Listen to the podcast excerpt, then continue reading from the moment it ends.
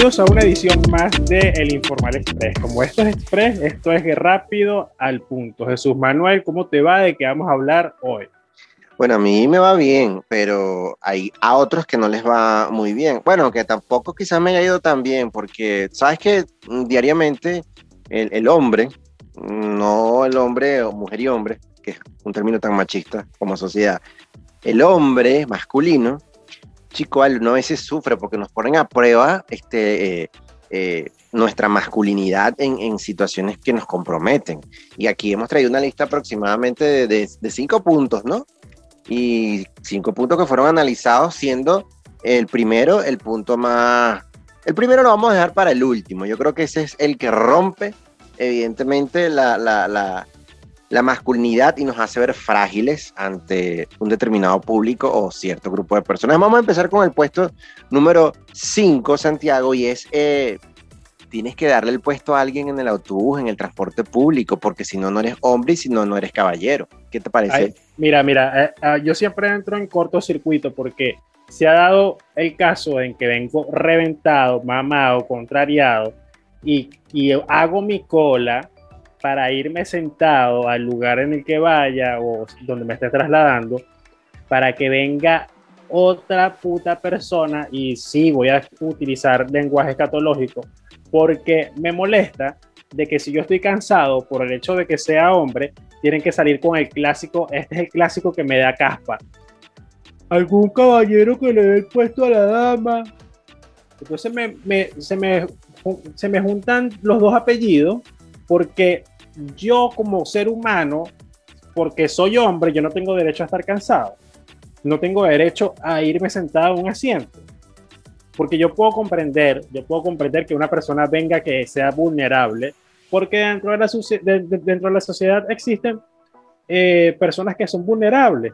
Una persona que esté embarazada con alto nivel de gestación, que necesita estar sentada todo el tiempo, eso es evidente. Claro. Igual una persona mayor que tenga que estar sentada todo el tiempo, eso es evidente.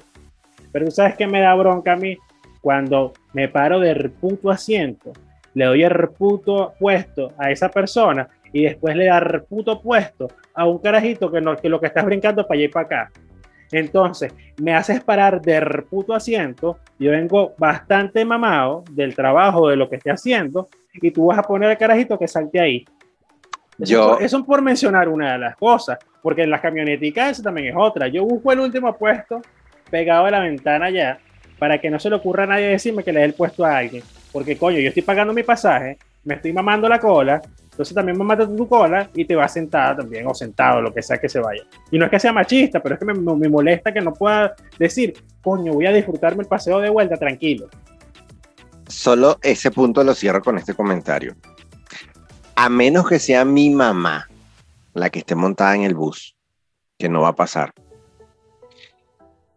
Que Satanás y toda la legión de demonios del Averno me esperen dándome la bienvenida en coro y en una fiesta a lo grande, porque para allá voy, porque no pienso darle el asiento absolutamente a nadie que no lo merezca de forma evidente en cualquier servicio de transporte público, solo por el simple hecho de que porque soy hombre, se lo tengo que dar.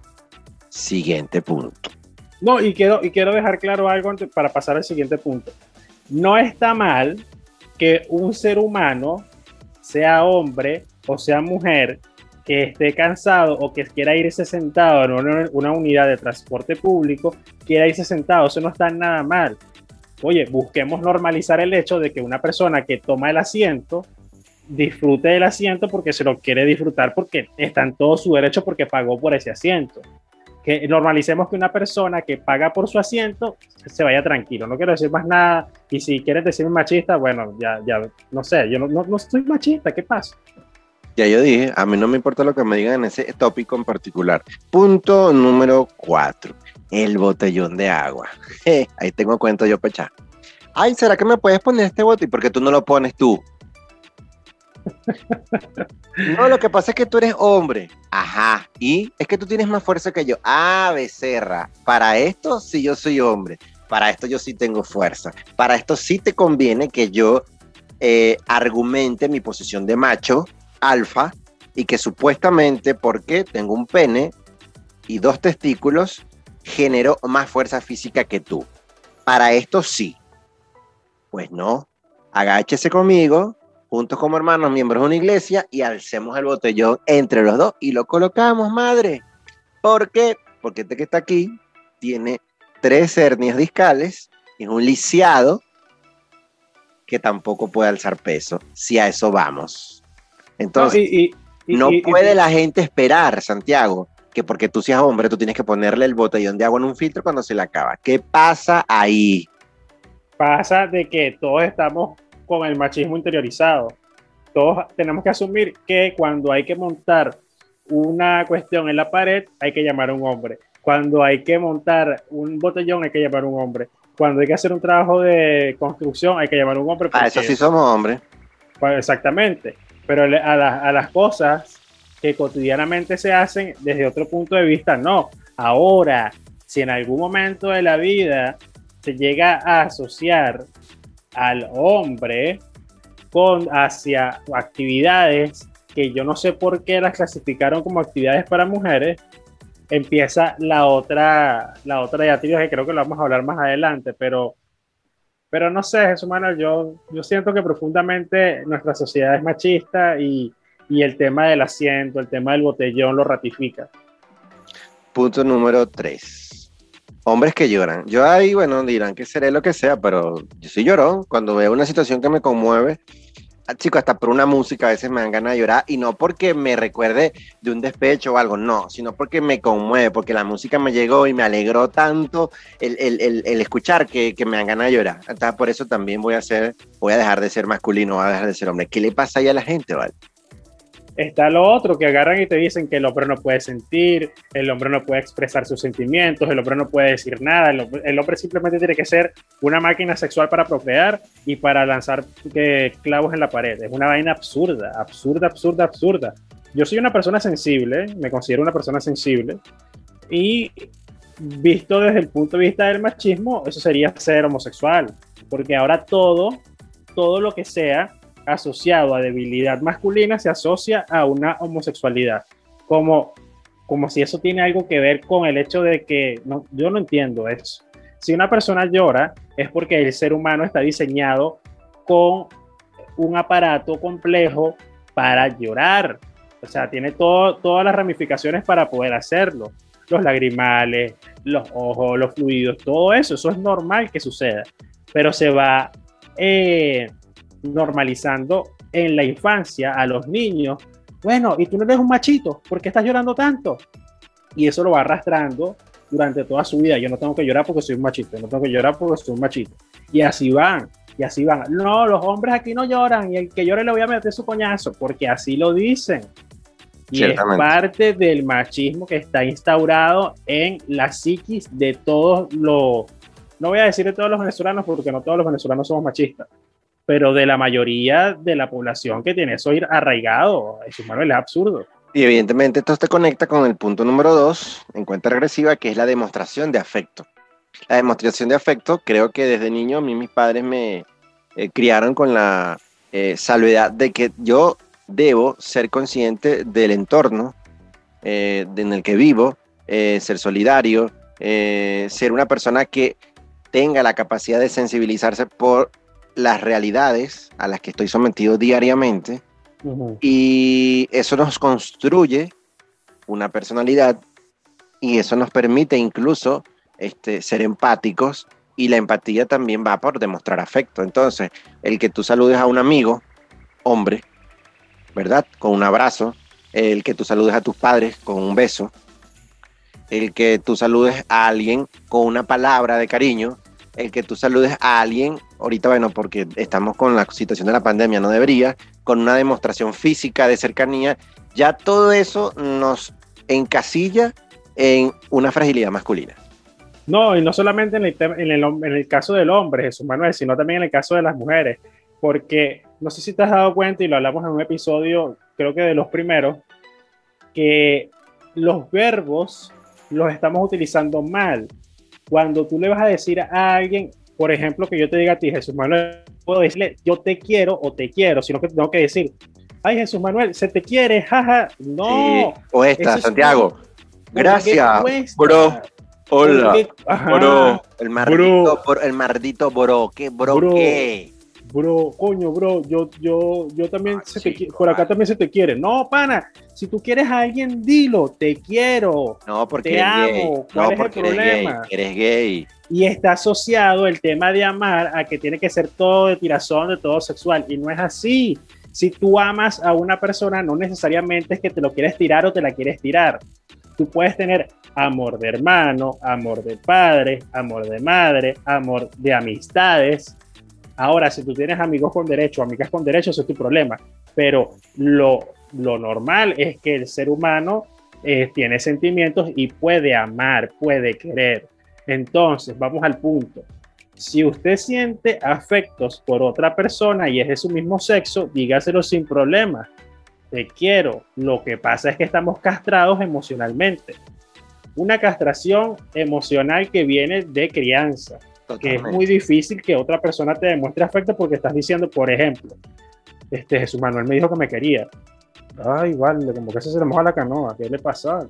Y así va, y así va porque bullying, bullying porque es parte del de el arraigo del machismo. O fíjate, si se te ocurre decirle te quiero a otra persona de tu mismo sexo, empieza esa persona de ese mismo sexo a decirle a otras personas de su mismo sexo que tú estás diciendo lo que lo quieres cuando estás, estás expresando algo simplemente de amistad, simplemente de afecto. Entonces, tan mal estamos como sociedad y esto va desde México, hay otras sociedades que no, hay otras sociedades afortunadamente latinoamericanas que son un poco más, más abiertas al momento de hablar de afecto, pero lo que es esta parte nuestra caribeña es terriblemente machista.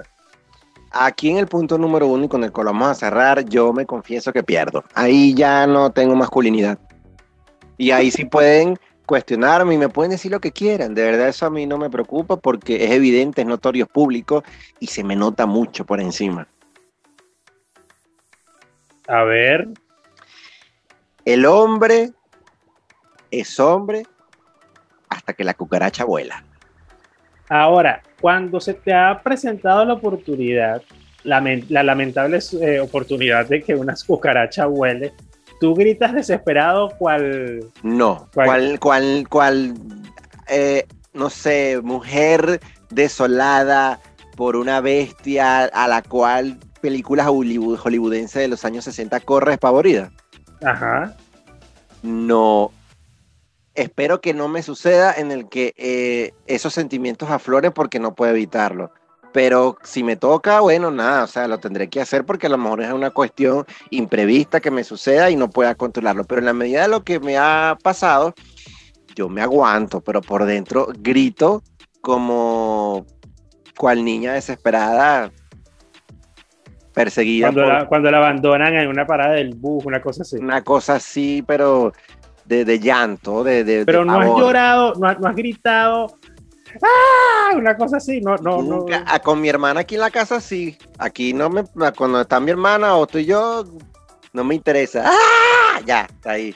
Y, corro despavorido, pero en la calle, para que otros me vean, me aguanto, me lo aguanto así y, y lo veo y, aprieto, pero mm, no me gusta. ¿Qué aprietas? ¿Qué aprietas? Aprieto el culo. claro, porque ese, ese, ese es el punto donde tú tienes el control de, de, de, tu hombría en situaciones como la de que la cucaracha huele porque es como que el centro. Entonces tú dices, o, sea, tú, o sea, tú aprietas el culo es para que la cucaracha no se te mete por el culo. No, es que yo siento que es que yo hago así y entonces eh, algo pasa. Te da, te, da, te da, fuerza. Tú sientes como que te da fuerza eso, pero realmente no, no sirve de nada. Pero tú dices, coño, apreté porque estás asustado. Ah, sabes, estás, estás cagado, lo que te dice.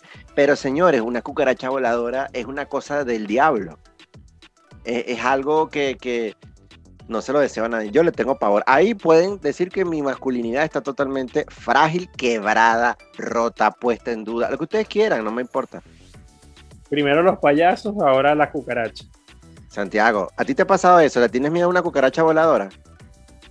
Es que no le tengo miedo, no le, tengo, tengo- asco. no, le en mi tengo caso- asco. Yo no le tengo asco a las cucarachas, no me generan, o sea, yo la, yo no, a mí no me dan asco, de verdad, de verdad no me dan asco. De hecho, en la universidad, cuando hay una materia que se llamaba entomología, tuve que, que hacer di- disecciones de, de- de este tipo de insectos.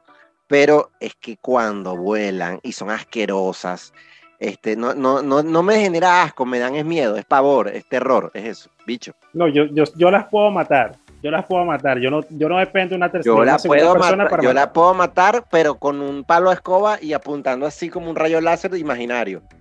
Una jeva, pues, No, una no. jeva. No, yo me, yo me acerco y la mato con la chola de pum, pa, mardita, No. y le vuelvo a dar pa, pa, pa. No, no, no, no, no. Yo no, ahí no, mi hombría no llega hasta ahí. De verdad que no. Y me obligo, y me obligo a, ay, verga, coño, la madre está viva todavía, toma, toma, toma, y le doy. Hasta el final. Sí, hasta que yo no veo que se dejen mover las antenas, yo no dejo de lanzar la chola.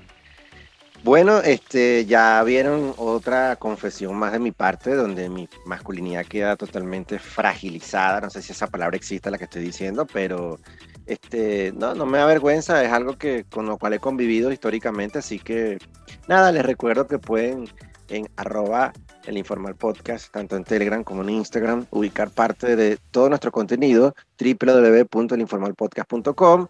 Y pues nada, esperaré sus comentarios de ver si se burlan de mí, si me harán bullying, qué sé yo. Hasta una próxima oportunidad, Santiago, Yo- chao. yo- no, no, no, yo, antes de que te despidas y todo esto, lo que te quería decir era... No te pegues. ¿tú no- Ay, conchale, vale, esta vaina es Sprays, nosotros somos los editores, ¿qué pasa?